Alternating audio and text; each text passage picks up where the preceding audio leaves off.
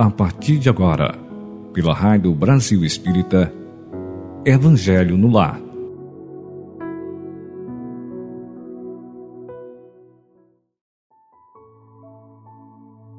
Bom dia, amigos e amigas da Rádio Brasil Espírita. Sejamos todos acolhidos na paz e no amor para recebermos mais uma lição do Evangelho segundo o Espiritismo, codificado por Allan Kardec. Busque um local tranquilo, conecte-se com Jesus e com seus mentores.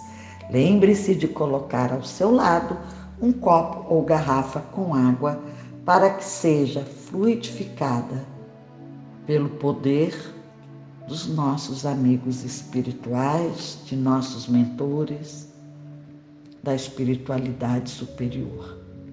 Façamos agora uma respiração lenta e suave. Inspira, contando até quatro, pensando em saúde, vitalidade vigor. Segure, contando até quatro, deixando a mente vazia. Mas se algum pensamento vier, diga a ele: Ok, agora estou ocupado. Expire, soltando o ar devagar, contando até quatro e pense. Nesse ar que exalo, segue as energias que não me pertencem em harmonia com o meio ambiente. Sigam agora a minha orientação. Eu contarei para vocês enquanto você executa o comando e pense como explicado. Inspire, um, dois, três, quatro. Segure, um, dois, três, quatro. E solte, um, dois, três, quatro. Segura. Um, dois, três, quatro. Mais uma vez. Inspira. Um, dois, três, quatro. Segura. Um, dois, três, quatro. E solte. Um, dois, três, quatro. Mais uma vez. Segura. Um, dois, três, quatro. Agora inspira. Um, dois, três, quatro. Segura. Um, dois, três, quatro. E solte. Um, dois, três, quatro. E segura. Um, dois, três, quatro. Vamos fazer um relaxamento breve para nos preparar para o estudo. Coloque o foco de sua atenção em cada parte do seu corpo. Sugiro iniciar pelos pés, depois siga a observação para os tornozelos. Observe suas pernas, observe suas coxas quadris, leve sua atenção neste local. Observe seu abdômen e os órgãos internos. Também estarão relaxados. Assim como o tórax, as costelas, pulmão, coração, sinta-os relaxados. A região da garganta, laringe, faringe, cordas vocais também ficam suavemente relaxados. Visualize agora seu rosto, seu queixo, a forma do seu nariz, seus olhos, sua boca. Siga até o temporal. Observe o direito e o esquerdo. Agora o frontal.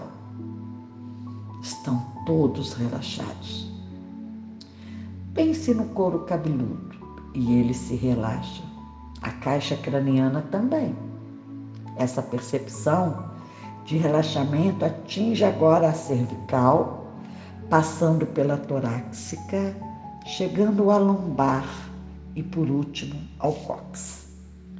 E assim você está relaxado, porém alerta para absorver as informações do estudo de hoje. Para nosso estudo, faremos o item 22, Corrigendas, que se encontra no livro Vinha de Luz, psicografado por Francisco Cândido Xavier, ditado pelo Espírito de Emmanuel. Diz o versículo: Porque o Senhor corrige ao que ama e açoita qualquer que recebe por filho. Paulo. Hebreus capítulo 12, versículo 6. Quando os discípulos do Evangelho começam a entender o valor da corrigenda, eleva-se-lhes a mente a planos mais altos da vida. Naturalmente que o Pai ama a todos os filhos. No entanto, os que procuram compreendê-lo perceberão de mais perto o amor divino. Máxima identificação com o Senhor representa a máxima capacidade sentimental.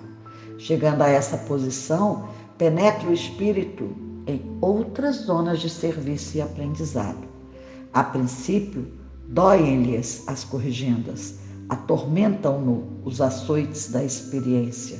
Entretanto, se sabe vencer nas primeiras provas, entra no conhecimento das próprias necessidades e aceita a luta por alimento espiritual e o testemunho de serviço diário por indispensável expressão da melhoria de si mesmo. A vida está repleta de lições nesse particular. O mineral dorme, a árvore sonha, o irracional atende ao impulso, o homem selvagem obedece ao instinto, a infância brinca, a juventude idealiza.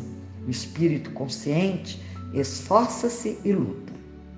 O homem renovado e convertido a Jesus, porém, é o filho do céu, colocando entre as zonas inferiores e superiores do caminho evolutivo.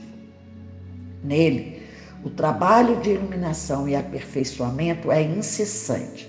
Deve, portanto, ser o primeiro a receber as corrigendas do Senhor e os açoites da retificação paterna. Se te encontras, pois, mais perto do Pai, aprende a compreender o amor da educação divina. Vamos fazer um breve comentário. Quando os discípulos do Evangelho entenderam a necessidade de ser corrigido e o valor de tal corrigenda, perceberam que ao reparar e aprimorar suas ações, seria possível elevar a mente a planos mais altos da vida. É fato que as ações corretivas adequadamente aplicadas nos levam a aprimorar aquela situação, corrigir para educar e não amedrontar. Todos passamos por fases corretivas. A princípio dói, principalmente os açoites das provas pelas quais passamos, passamos na vida Entretanto, a compreensão desses momentos delicados nos levarão a vencer as provas, que não são fáceis, porém, vêm ao encontro das próprias necessidades. E ao aceitá-las como degrau de evolução ou alimento espiritual, de mãos dadas com o serviço diário, resultará na melhoria de si mesmo. É verdade inegável que a vida está repleta de lições nesse particular, como consta na mensagem. Passamos da fase do mineral que dorme, sem perceber o que tem a seu redor, para a fase da árvore que sonha. Depois somos racionais e, portanto, podemos evitar agir por impulso, sem a necessidade de obedecer a um instinto como o selvagem. A infância brinca para na juventude idealizar. Porém, há de se praticar de forma consciente, para que na maturidade esteja pronto para colher o que plantou. Afinal, colhe-se o que se planta, não é? Naturalmente que o pai ama todos os filhos, no entanto, os que procuram compreendê-lo perceberão de mais perto o amor divino. Portanto, caros ouvintes, sejamos esses filhos compreensivos lembrando sempre que o trabalho de iluminação e aperfeiçoamento é incessante e deve ser constante.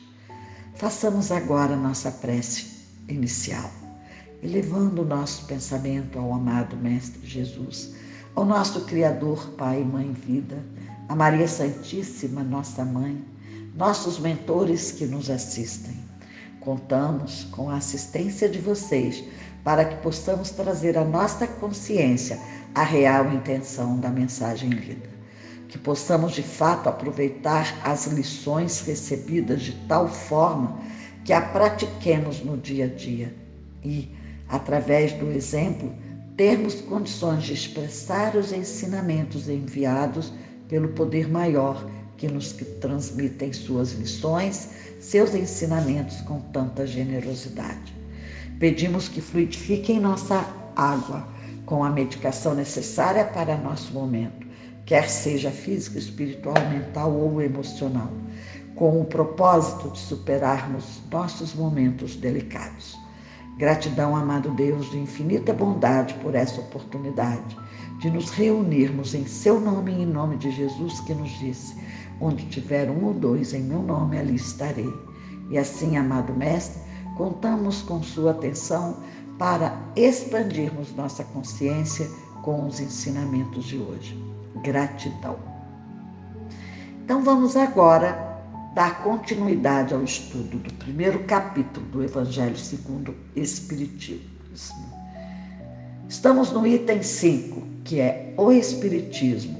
É a ciência nova que vem revelar aos homens por meio de provas irrecusáveis, a existência e a natureza do mundo espiritual e as suas relações com o mundo corpóreo. Ele nos mostra não mais uma coisa sobrenatural, porém, ao contrário, como uma das forças vivas e sem cessar atuantes da natureza, como a fonte de uma imensidade de fenômenos até hoje incompreendidos e, por isso, relegados para o domínio do fantástico e do maravilhoso. É a essas relações que o Cristo alude em muitas circunstâncias, e daí vem que muito do que ele disse permaneceu ininteligível ou falsamente interpretado. O Espiritismo é a chave com o auxílio da qual tudo se explica de modo fácil. No item 6 temos a lei do Antigo Testamento.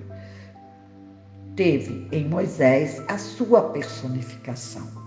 A do Novo Testamento tem-na no Cristo. O Espiritismo é a terceira revelação da lei de Deus, mas não tem a personificá-la nenhuma individualidade, porque é fruto do ensino dado não por um homem, sim pelos espíritos, que são vozes do céu em todos os pontos da terra, com o concurso de uma multidão inumerável de intermediários. É, de certa maneira, um ser coletivo formado pelo conjunto dos seres do mundo espiritual, cada um dos quais traz o tributo de suas luzes aos homens para que lhes tornar conhecido esse mundo e a sorte que os espera. Continuando o nosso estudo, falaremos agora sobre o item 7 do capítulo 1 do Evangelho.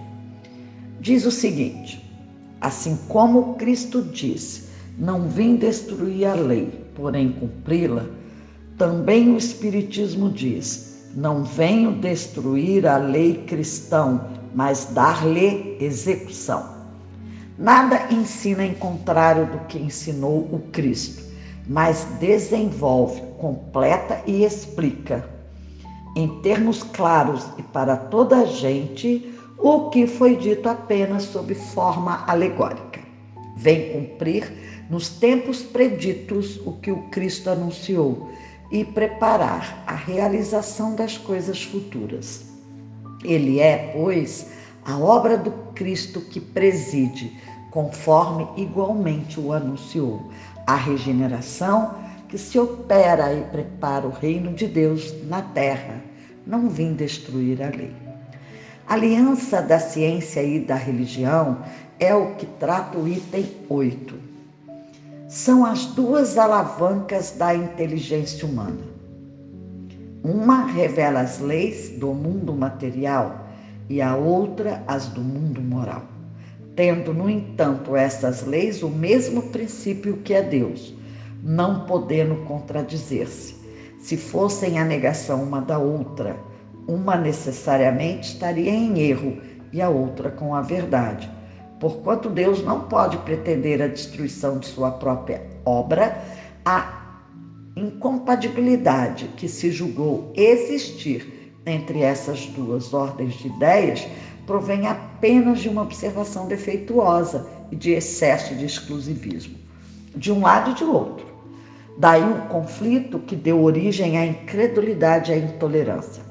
São chegados os tempos em que os ensinamentos do Cristo têm de ser completados, em que o véu intencionalmente lançado sobre algumas partes desse ensino tem de ser levantado, em que a ciência, deixando de ser exclusivamente materialista, tem de levar em conta o elemento espiritual, e em que a religião, deixando de ignorar as leis orgânicas e imutáveis da matéria, como as duas forças que são, apoiando-se assim uma na outra e marchando combinadas, se prestarão mútuo concurso. Então, não mais desmentida pela ciência, a religião adquirirá inabalável poder, porque estará de acordo com a razão. Já se lhe não podendo mais opor à irresistível lógica dos fatos. A ciência e a religião não puderam até hoje entender-se porque, encarando cada uma as coisas do seu ponto de vista exclusivo, reciprocamente se repeliam. Faltava com que encher o vazio que as separava, um traço de união que as aproximasse. Esse traço de união está no conhecimento das leis que regem o universo espiritual e suas relações com o mundo corpóreo leis tão imutáveis quanto as que regem o movimento dos astros e a existência dos seres. Uma vez comprovadas pela experiência essas relações, nova luz se fez. A fé dirigiu-se à razão. Esta nada encontrou de ilógico na fé. Vencido foi o materialista. Mas nisso, como em tudo, há pessoas que ficam atrás até serem arrastadas pelo movimento geral que as esmaga se tentam resistir-lhe, em vez de o acompanharem. É toda uma revolução que neste momento se opera e trabalha os espíritos.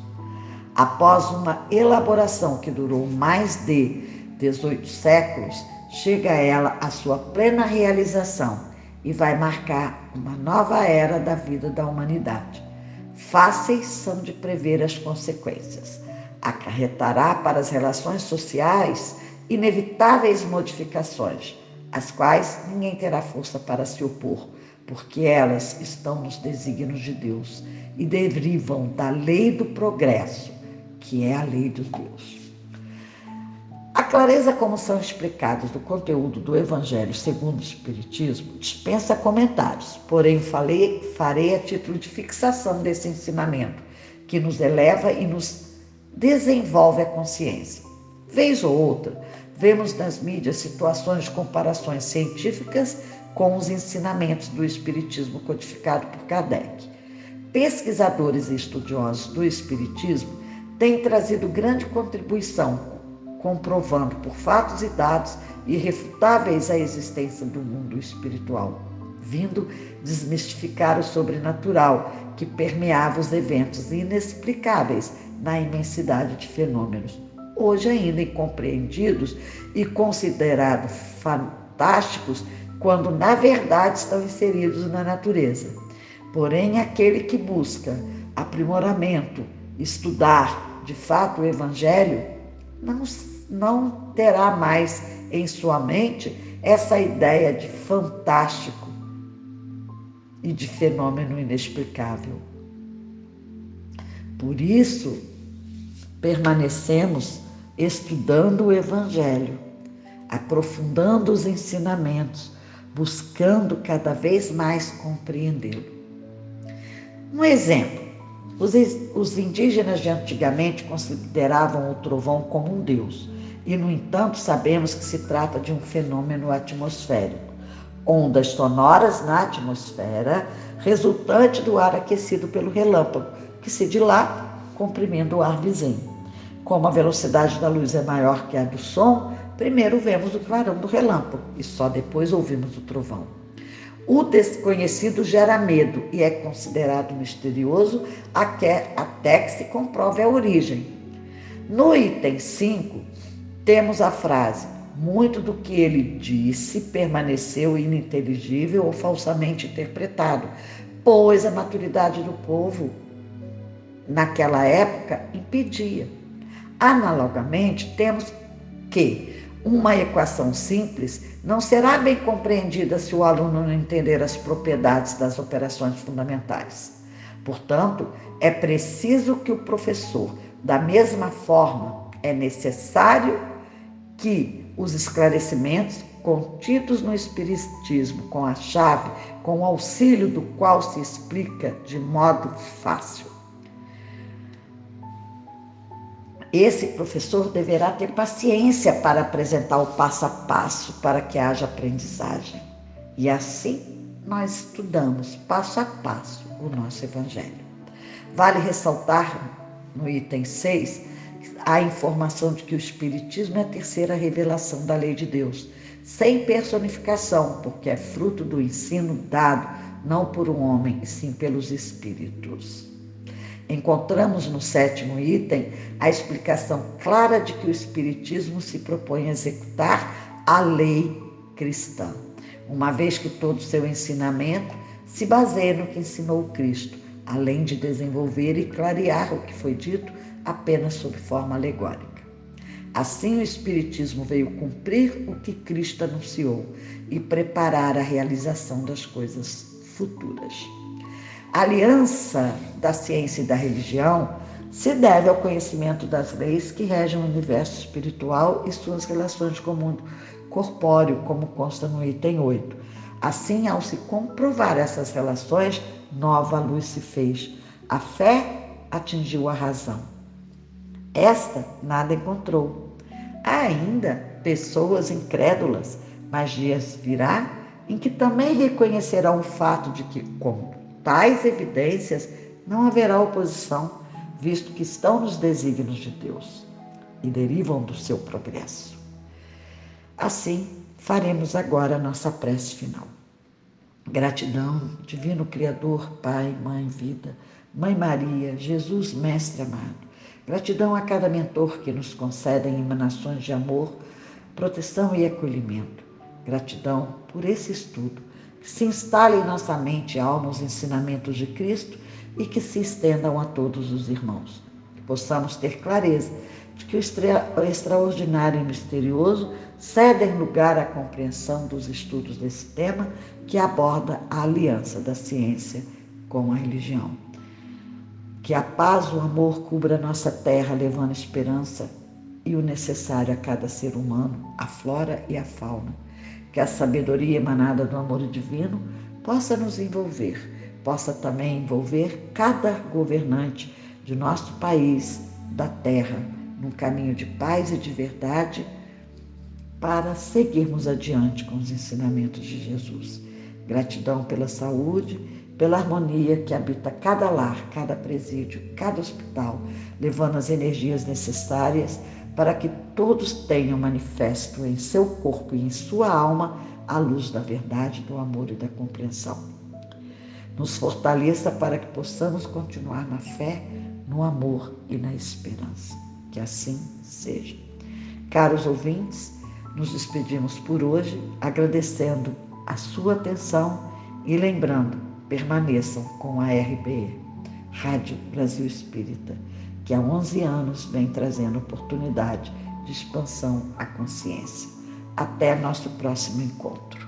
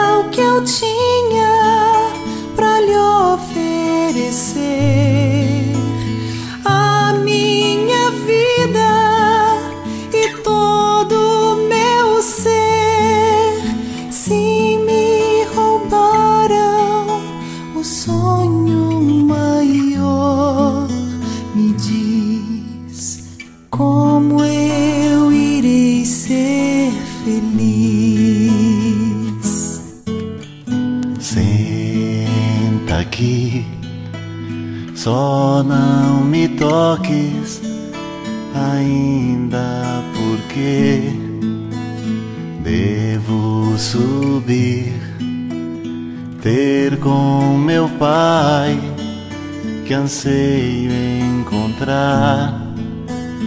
Eis o que eu tenho para lhe oferecer a minha vida e a luz do meu ser. Vê se existe alegria maior, ver-te nesse amanhecer. Ouve bem, agora vai a Jerusalém. Vai por mim, diz aos discípulos que eu lá vou chegar. Tenho lembranças do amor que lhes dei. Sinto saudades da última vez, naquela noite em que até chorei, eu sei, noite em que eu mais amei. Vou, vou bem feliz mesmo sem compreender. Vou sem ver e sem pisar nenhum passo no chão. Vai onde os sonhos não podem chegar, onde o infinito não vai derramar. Lá onde as flores não mais murcharão. Vai, leva